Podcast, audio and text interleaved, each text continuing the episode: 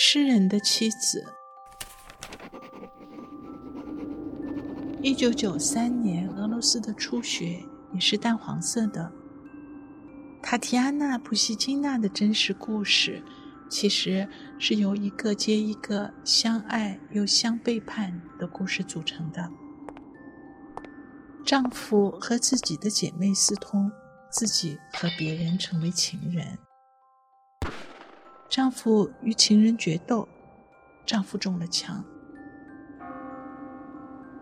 丈夫痛苦的死去了，自己则一生都沉默的生活在读者的怨恨里。两百年都过去了，还是没有人注意到普希金最后为什么要说自己的悲剧和妻子无关。这小小的黄色月季，简单的开放着。